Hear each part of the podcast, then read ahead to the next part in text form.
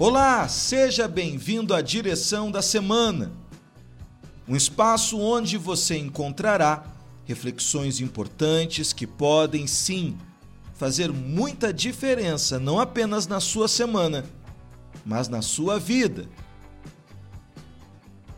E a direção da semana de número 6 é: Não fuja do seu propósito. A fuga é uma tentativa desesperada e às vezes necessária de sobrevivência. Tanto Davi quanto Moisés são exemplos na Bíblia de casos onde a fuga se fez necessária. Dizem que a batalha contra o pecado ela se vence fugindo, fugindo da tentação, fugindo da aparência do mal e de tudo aquilo que possa me colocar em situações de risco à minha consciência.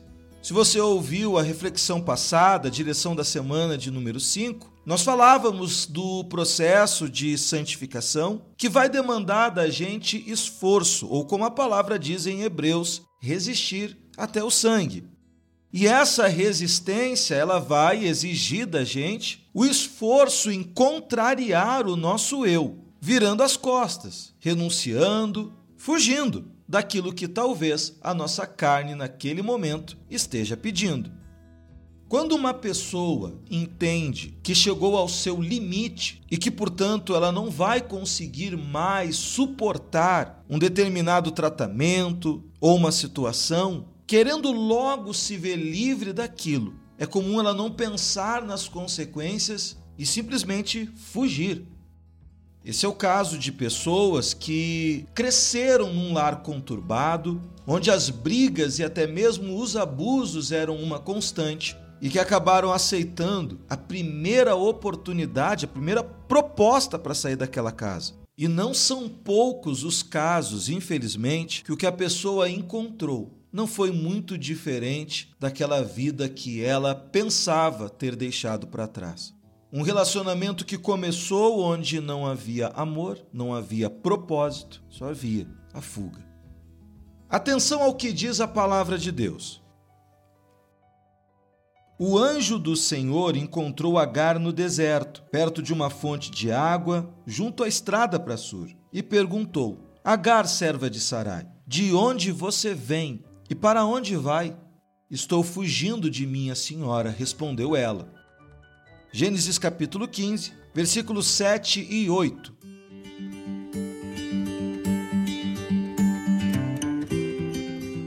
O que levou Agar a fugir de casa? Ao que parece, a única coisa que ela tinha certeza é que ela não queria mais estar ali. Sendo maltratada, sendo humilhada, ela não suportou, ela estava fugindo. Essas perguntas que deram a ela a oportunidade de refletir melhor e entender a circunstância podem também nos ajudar como ajudou a ela, especialmente nas situações desagradáveis da vida.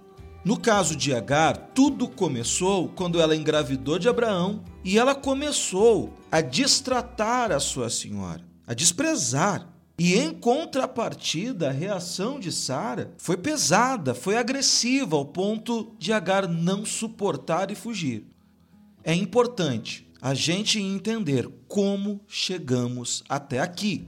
Me permita te dar um outro exemplo que, infelizmente, é mais comum do que eu gostaria. De tempos em tempos, nós recebemos nas igrejas pessoas que nos procuram desesperadas, querendo a qualquer custo salvar o seu casamento. Por alguma razão, esta pessoa não buscou ajuda antes e ela permitiu que as coisas chegassem ao ponto da pessoa que está do lado dela já estar decidida que não quer mais. E nós sabemos que a solução não é simplesmente decidir ficar, decidir não mais separar, mas antes de mais nada, identificar e resolver o que provocou esse desgaste, este estrago na relação. Que tipo de comportamento, que tipo de tratamento, de conduta fez as coisas chegarem a este ponto?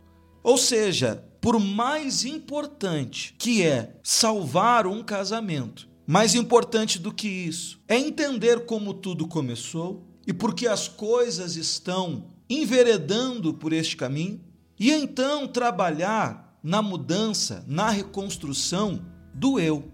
Voltando ao caso de Agar, ela retorna para casa após ouvir a promessa que Deus havia feito para ela e para sua descendência. E a palavra de Deus diz: Então Agar passou a usar outro nome para se referir ao Senhor que havia falado com ela. Chamou-o de Tu és o Deus que me vê. Gênesis capítulo 16, versículo 13. Se a exemplo da mãe de Ismael, você se percebe assim, como alguém que está no seu limite e que parece que ninguém te vê, que ninguém vê que você está precisando de ajuda. E os pensamentos que te vêm é de fugir, é de jogar tudo para o alto, talvez até de fazer uma besteira, ainda que ninguém saiba o que você passa no seu íntimo. O Deus de Abraão, ele te vê. E nós vamos com ele falar agora. Ore comigo.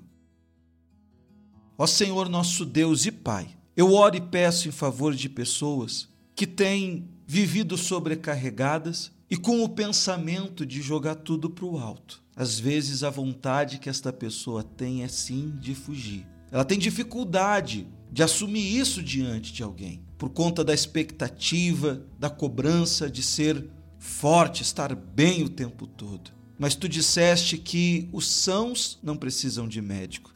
Então que o Senhor possa dar força para esta pessoa se levantar, lutar e vencer. Seja abençoado em nome do Senhor Jesus. E se você crê, diga amém e graças a Deus.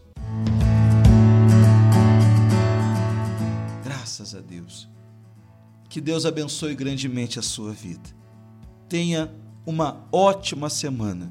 Não fuja do propósito de Deus para a tua vida. Até mais!